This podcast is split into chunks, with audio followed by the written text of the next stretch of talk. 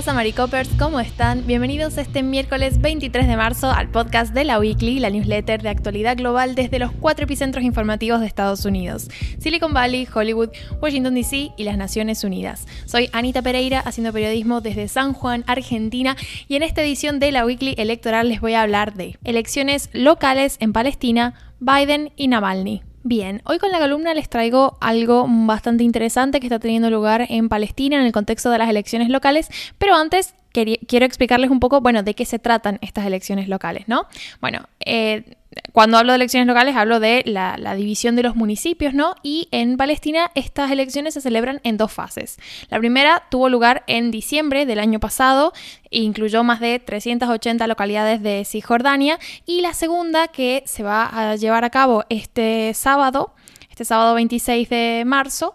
tiene, eh, digamos, asignada otras, otras localidades, son 66, y la mayoría también son de la zona de Cisjordania. Entonces, estas elecciones las desdobló, ¿sí? De las elecciones legislativas y para la elección de la presidencia, digamos, de Palestina, de la autoridad palestina, el actual presidente, actual, la actual autoridad palestina, que es Mahmoud Abbas, y lo hace sin el apoyo de grupos importantes a nivel político en Palestina como es Hamas y, otras agrupaciones que, bueno, defienden que los comicios locales no se deberían haber desdoblado de estos otros que están pospuestos hasta nuevo aviso porque, bueno, eh, Abbas dijo que en Israel, digamos, no, no, no estaba permitiendo eh, que los comicios se llevaran a cabo en Jerusalén, entonces están por ahora, eh, estos comicios deberían haberse realizado el año pasado, pero están mm, suspendidos hasta nuevo aviso y continúan estos comicios locales. Pero bueno, no me adelanto. ¿Qué es lo que ha pasado puntualmente? Hay muchos activistas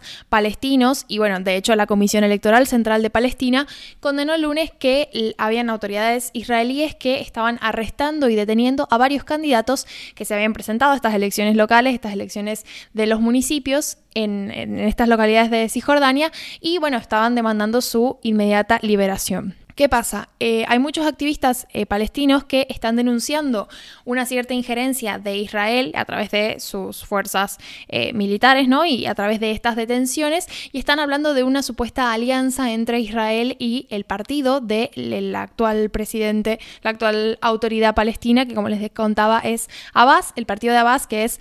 Fatah. Este partido lo que un poco está haciendo, según denuncian estos activistas, que bueno, han sido entrevistados por algunos medios, como de Jerusalén Post y bueno, ellos hablan de, esta como suerte de asociación, ¿no? Y cómo Israel a través de sus fuerzas... Em, militares lo que está haciendo es un poco arrestar y, controlar a la oposición que tiene el partido del, del, actual gobernante, justamente para que no les disputen más lugares en esta segunda parte de las elecciones municipales. Acá hay un, contexto interesante a resaltar que es que en las primeras elecciones, que de hecho tienen una mayor cantidad de localidades que esta segunda parte, bueno, el, partido, digamos, al partido de, Abbas, eh, Fatah, no le ha ido muy bien del todo y de hecho, bueno, han habido varias declaraciones de, candidatos que estaban un poco decepcionados con los números que habían recibido porque no habían logrado conquistar la suficiente cantidad de, de jurisdicciones, ¿no? Entonces, un poco ahora tienen una segunda oportunidad, o sea, no una segunda oportunidad porque no, no son comicios sobre los mismos lugares, pero sí tienen otra instancia en la que a lo mejor pueden obtener un mejor número, sobre todo porque, como les contaba, las elecciones parlamentarias y para la autoridad palestina, que son como de un nivel un poco más alto ¿no? que las locales, todavía están pendientes, entonces en la medida en que el partido de Abbas mm, eh, se, se, desempeñe en estas elecciones locales, también es la medida en la que se puede esperar que se desempeñe en estas otras elecciones más importantes cuando finalmente se pacte una fecha de comicio. El arresto más reciente a manos de las fuerzas eh, de defensa de Israel es, bueno, el de Islam Altawil, que es eh, cabeza de una de, las listas que está supuestamente vinculada a Hamas y por eso, digamos, la parte de, la justificación de la detención y demás. Pero, bueno, en realidad, compañeros de Tawil en la lista lo que han dicho y han asegurado es que no están asociados a Hamas y se describen como una lista independiente. Y como este hay varios casos, digamos. De hecho, gran parte, gran parte de las listas que se presentan son de candidatos independientes porque hablamos de una zona que justamente está muy fragmentada a nivel político y hay muy poco consenso, entonces, sobre todo a nivel local, y esto pasa creo que en general, como que bueno, surgen eh, iniciativas no más chiquitas, más pequeñas, entre eh, vecinos y demás que quieren incorporarse a la vida política y que constituyen listas independientes y que no necesariamente están asociadas a un esquema más grande de actividad como puede ser el que manejan los grupos como jamás. Sobre esta detención de este líder eh, Tawil, me pareció muy interesante un testimonio de un activista político palestino que fue mm, entrevistado por The Jerusalem Post, donde em, habla de que, bueno, eh, Tawil fue arrestado horas después de que los rivales del, del, partido, del actual partido gobernante de Fatah, instaran a los residentes de la zona a no votar por los candidatos de Hamas, porque de todos modos iban a ser arrestados por Israel. Entonces, un poco se maneja esta lógica de... Eh, bueno, no, no, tiene sentido, digamos, porque igual Israel está como encargándose ¿no? de esta facción. De hecho, jamás eh, ha tratado de boicotear las elecciones eh, locales y por eso el, análisis no incluye, digamos, la, zona de, franja, de la franja de Gaza y hablo solamente de Cisjordania, porque justamente han impedido eh, las elecciones locales en esta zona por estar en contra como les decía, del desdoblamiento de las, y, de la suspensión también, eh, temporal supuestamente, pero por ahora detención de las elecciones parlamentarias legislativas y de la propia autoridad palestina. Una situación por demás compleja y bueno, resta ver este sábado cuáles son los resultados que finalmente obtiene el partido de la actual autoridad palestina, Fatah, y bueno, eh, un poco como, como el, el, trasfondo de esta relación con Israel, ¿no? También por eso al final de la newsletter también incluyo una pequeña cita de un activista político que, bueno, dice como que Israel... Eh, piensa, ¿no? Eh, esto es parte de, su análisis de la situación, pero bueno, como que Israel de alguna forma piensa que este apoyo a Fatah va a reducir la presión de controlar Cisjordania porque, bueno, también eh, un poco la forma en la que se ha estado manejando la actual autoridad palestina es a través de corrupción independientemente de lo que suceda en el terreno. Pero mm, lo que dice es que contrariamente a aliviar la presión, lo que están haciendo es eh, justamente echar como más leña al fuego y que estas relaciones internas se deterioren todavía más. Así que bueno, pendientes de lo que pasa con eso y los llevo al primer titular que tiene que ver, como les adelanté en la intro, con Biden y con, eh, bueno, su plan para anunciar nuevas sanciones contra Rusia durante una gira que va a tener por eh, los países aliados de Europa esta semana, según dijo Jake Sullivan, que es el consejero de Seguridad Nacional de la Casa Blanca. Sullivan dijo que Estados Unidos cree que, bueno, Vladimir Putin ha fracasado manifiestamente en los tres objetivos que se propuso lograr con la invasión, que son subyugar a Ucrania, aumentar el poder y prestigio de Rusia y dividir y debilitar a Occidente.